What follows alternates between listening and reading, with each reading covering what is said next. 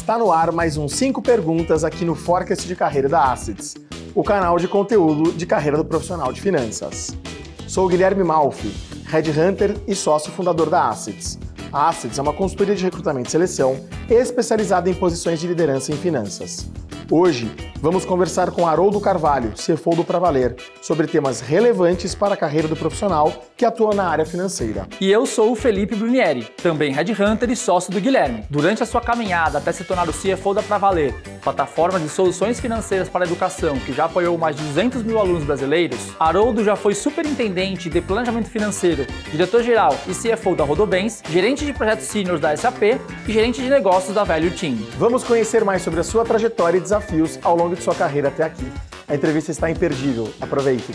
Haroldo, primeiro gostaria de agradecer a tua presença. Você sabe que você é um, além de um profissional que a gente admira muito, uma pessoa que a gente também admira muito, um ser humano que a gente gosta bastante. Então, muito obrigado por hoje. Haroldo, considerando todo o seu histórico acadêmico, é, quais foram os principais impactos uh, que os estudos geraram na sua formação como executivo de finanças? Educação sempre foi algo que a gente levou muito a sério em casa. O meu pai saiu de casa para estudar com 7 anos de idade. Então, isso foi uma prioridade dentro de casa algo que a gente acredita muito e acha que transforma a vida das pessoas. É exemplo do que acontece no Pra Valer, que a gente tem o objetivo de transformar o ecossistema de educação através de financiamento estudantil. Mas quando eu olho para a minha trajetória na educação, né, eu vejo que tem passos super importantes e marcos que me fizeram tem uma história, uma trajetória muito clara que me fez chegar até aqui. Eu me graduei em engenharia da computação pela Universidade Federal de Engenharia de Itajubá. A formação de engenharia traz muito de capacidade analítica, de como você se desafiar, como você pensar em coisas diferentes. Depois que eu me formo, eu vou para a área de consultoria e aí durante esses anos de consultoria eu fiz um mestrado em gestão administrativa pela FGV e eu segui a minha trajetória profissional depois da consultoria. Fui trabalhar na Rodobens, que é uma empresa do varejo automotivo e de serviços financeiros, né, onde eu comecei ali com planejamento financeiro depois fui evoluindo até ser responsável pelo banco, ser CFO da companhia. Fiz um MBA em finanças pela. Paul e pelo New York Institute of Finance e que me ajudou muito nesse link de ah, o que eu estou vendo na prática e o que realmente está acontecendo na teoria. E como a trilha de aprendizado não pode parar, né? Desde que eu entrei no Pravaleiro, eu entrei no Pravaleiro há praticamente três anos, eu, o ano passado, eu fiz uma imersão no MIT, fiz um programa de, que eles chamam de AMP, Advanced Management Program, que é um programa de gestão avançado, que você tem troca com executivos do mundo inteiro. Então são mais de 30 executivos, então é um programa de, de, muito aprendizado, troca, você começa a olhar ângulos diferentes, perspectivas diferentes da forma de tratar problemas e soluções. Então, além de tudo, eu acho que essa formação acadêmica associada ao nosso trabalho de dia a dia, eu acho que é muito positiva, porque é um momento que você tem para você. E além de ser muito prazeroso, também é uma necessidade para o profissional de finanças. Perfeito, Haroldo. Nossa, eu concordo muito. Assim, você começa a tua conversa falando que na tua casa isso já era muito importante e que o teu pai saiu para estudar. É, em casa, meu pai sempre falou a, a mesma coisa, falou, eu não vou deixar herança.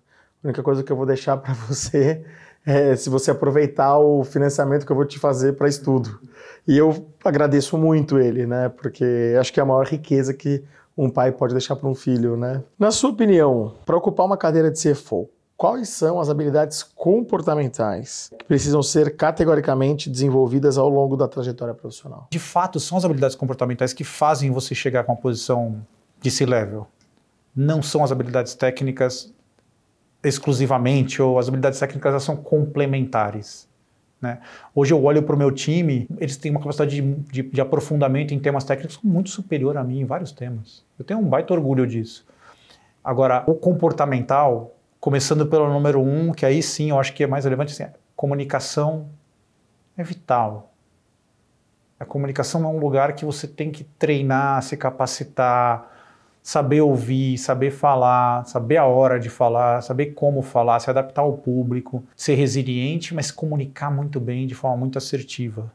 Então eu diria que isso, isso é uma das principais habilidades comportamentais que o CFO tem que ter. E eu acho que a proximidade com o negócio, assim, é isso, ter vontade, ter curiosidade de entender o negócio, né, ter um sexto sentido de que está acontecendo no negócio, mais uma contribuição com todo Acho que esse é um, é um, um, grande papel, uma grande habilidade que o CFO moderno e o CFO do futuro tem e vai ter, sempre. E aí, Haroldo, como CFO de uma fintech né, de, de financiamento estudantil no Brasil, quais são os principais desafios de se atuar é, na união entre o mercado de crédito e o setor de educação? Eu vou começar só te dando um pouquinho mais de contexto do Pravaler, né? o contexto que a gente está envolvido. Então, o Pravaler é uma fintech que está envolvida no ecossistema de educação, né, uma, é líder no, no, em, no setor de no financiamento para crédito privado no Brasil, já beneficiou mais de 300 mil estudantes, já investiu mais de 8 bilhões no setor, né, então tem mais de 500 parceiros. Então o que a gente quer é transformar o país e quem estiver envolvido e conseguir aumentar a qualidade e qualificação das pessoas. Eu diria que tem dois grandes desafios em relação ao financiamento. Tu ainda tem um gap muito grande de conhecer o produto e, e contratar o produto de financiamento no Brasil. Para você ter uma ideia, a gente está falando que no mercado brasileiro, hoje, ingressam no ensino superior privado entre 1 milhão e 1 milhão e meio de estudantes por ano. Desses, 2 a 3% financiam seus estudos. Vamos comparar com o mercado mais maduro, por exemplo, Estados Unidos. Estados Unidos é mais de 40%. Então ainda tem um espaço muito grande de conhecimento do produto. Por mais que isso esteja evoluindo, né? Nos quatro, cinco primeiros meses de 2023, a Pravaler teve um pouco mais de 500 mil leads, quase um terço do número de ingressantes do ano. Então, nós como profissionais de finanças, olhando um pouco para o nosso desafio aqui e usando o Pravaler como uma referência, eu diria que o ponto determinante aqui para ajudar é estar tá próximo do marketing, estar tá próximo de produtos de tecnologia, entender a jornada da instituição, entender a jornada do aluno e ajudar a crescer o que eu estou chamando de awareness aqui, esse conhecimento e essa conversão do produto. E um segundo desafio, que aí está mais intrínseco ainda de finanças, é o desafio do acesso. E é super desafiador, né? A gente está num momento desafiador de custo de capital mais elevado. E aí, no nosso exemplo aqui, eu estou dando um crédito clean para um estudante que é pouco bancarizado. Olhando sobre a ótica de finanças, a gente tem que ter um ótimo relacionamento com o mercado de capitais, com um bom histórico, um bom conhecimento do negócio, conhecer a faculdade, conhecer o curso, conhecer a pregabilidade daquele curso lá na frente. E ao mesmo tempo ter um modelo de crédito robusto, que suporte isso para que a gente possa ter preços competitivos, porque tem muita gente que tem disposição para investir nos setores de impacto, mas ninguém também quer perder dinheiro, né? Assim, então tem, tem todo um apelo de construir um produto viável, mas que seja viável para todas as partes, inclusive para o investidor, para a instituição, para o aluno e para o para valer. Então, quando eu olho esse desafio entre educação e crédito, eu diria que esses são os dois principais fatores. Primeiro, como é que a gente faz para tornar esse produto mais conhecido? E segundo, como ter um produto mais acessível possível para que o aluno possa contratá-lo e, e, realizar o seu sonho da, de, de, completar o ensino superior. E qual que é o papel da área de finanças no desenvolvimento de um negócio que promove essa transformação uh, social? E como ela pode e deve incentivar as iniciativas uh, voltadas às boas práticas de ESG, que está tão na moda aí, né? é, pois é, esse tema está quente, né? Está na moda. Assim, eu acho que finanças está no centro dessa discussão, eu diria. Né? Eu acho que o principal papel na área de finanças aqui para esse tema é o equilíbrio. O ESG não pode ser visto como um selo ou como uma forma de eventualmente no futuro captar dinheiro um pouquinho mais barato. Acho que tem que ser visto muito mais como um compromisso profissional. Acho que a gente tem que olhar sob a ótica de responsabilidade que cada um dos profissionais de finanças tem com esse negócio. Hoje, quando um aluno do Pravaler toma o financiamento, eles são os primeiros da família a ingressarem no ensino superior. Aqui o aluno consegue escolher o curso que ele quer fazer não é escolhido, né? Então não é o que ele consegue pagar, de fato é o que ele quer fazer. Isso faz muita diferença, isso reduz muito, de forma muito significativa, a evasão na faculdade. Né? E também o aluno chega lá na frente com um profissional mais satisfeito, mais completo, um profissional que está mais feliz, porque é aquilo que ele queria fazer. Então, acho que o compromisso, quando a gente fala de forma mais macro aqui no ISD, acho que as pessoas consigam ter carreiras de mais sucesso e mais conscientes socialmente, né? ter essa contribuição social visando de fato, um, um país melhor e mais produtivo.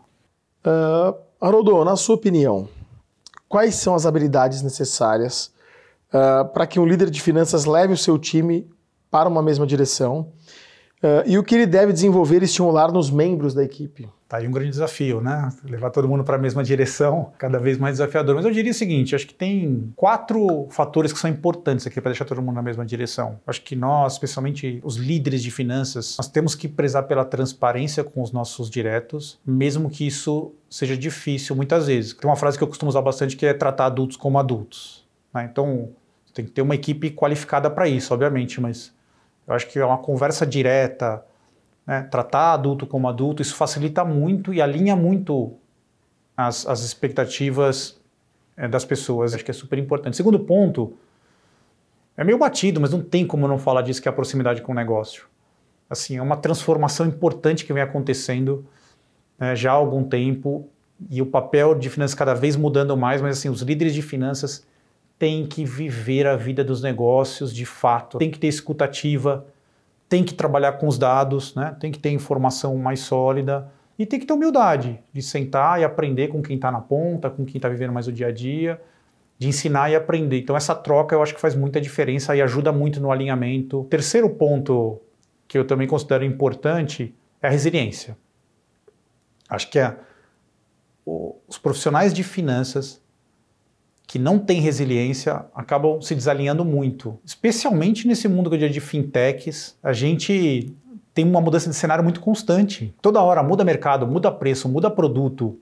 E se você não tiver pronto, adaptado para a mudança, querendo fazer acontecer e ficar sofrendo muito em cada uma dessas transições, você acaba ficando para trás, gerando desalinhamento. E por fim, a confiança para mim é a base de todo esse alinhamento. E passa muito por exemplo, por mim, para essa história de ser menos, trabalhar menos em cada uma das caixinhas e olhar mais o todo. Então, a contribuição no todo, ela está acima da contribuição individual e a contribuição de cada uma das áreas. Já falamos um pouco, né, sobre a questão de formação acadêmica, sobre financiamento estudantil, habilidades né, para o líder de finanças em relação ao teu time. E agora, sob o seu ponto de vista, qual é a maior influência uh, que o CFO pode exercer na companhia como um todo e qual é o maior legado que pode deixar para a organização? Eu acredito muito que o CFO tem lá as obrigações de ah, a contabilidade tem que estar tá correta e né, tem que captar dinheiro o mais barato possível. Mas eu acredito muito que a gente deveria trabalhar para ter um time cada vez mais qualificado que possa fazer isso, o papel do CFO seja cada vez menor nesse ângulo e cada vez maior na contribuição do todo. Eu diria assim, o papel principal do CFO moderno, na minha visão, é um papel de fazer pergunta. Então, saber fazer as perguntas certas, as provocações certas.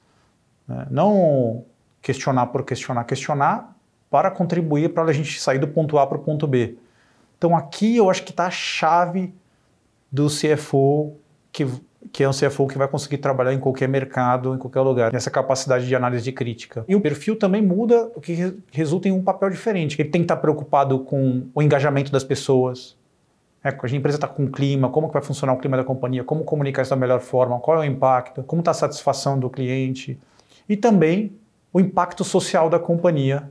Acho que é super importante que você for também tenha essa capacidade de analisar e ver qual impacto social está sendo gerado pela companhia. Por último, uma frase tua, uma frase de alguém que você acha legal e que te inspire? Que me acompanha há muito tempo e que eu acho que me representa bastante, sabe? Em diversos momentos da vida representa a nossa posição ali em finanças, que ela diz que não é um novo caminho, é uma nova forma de caminhar. Né? E como que eu trago isso para o nosso dia a dia? Eu acho que por vezes os profissionais de finanças a gente complica muito as coisas.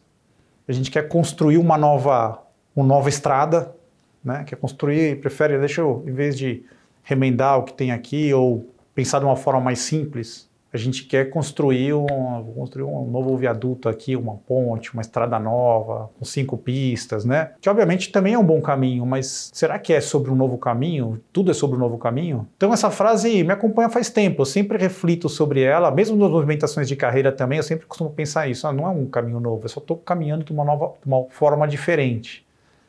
Então eu gosto muito dela, acho que ela me ajuda muito no dia a dia e, e, e aí nesses movimentos eu fico pensando como não exagerar e criar novos caminhos sem necessidade. Muito bom.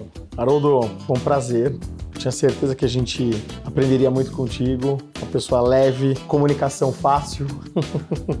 muito obrigado, foi, foi muito bom. Obrigado, obrigado pela oportunidade. Excelente, sempre muito bom estar com vocês. Haroldo, muito obrigado pela sua participação e por ter compartilhado conselhos tão importantes para os executivos que estão nos ouvindo. E para você que nos acompanhou até aqui, muito obrigado. Fique de olho na nossa agenda pelo LinkedIn ou pelo site e acompanhe sempre o Forecast de Carreira da Assets, pois periodicamente trazemos novos episódios com temas relevantes e atuais relacionados à carreira na área de finanças. Até a próxima!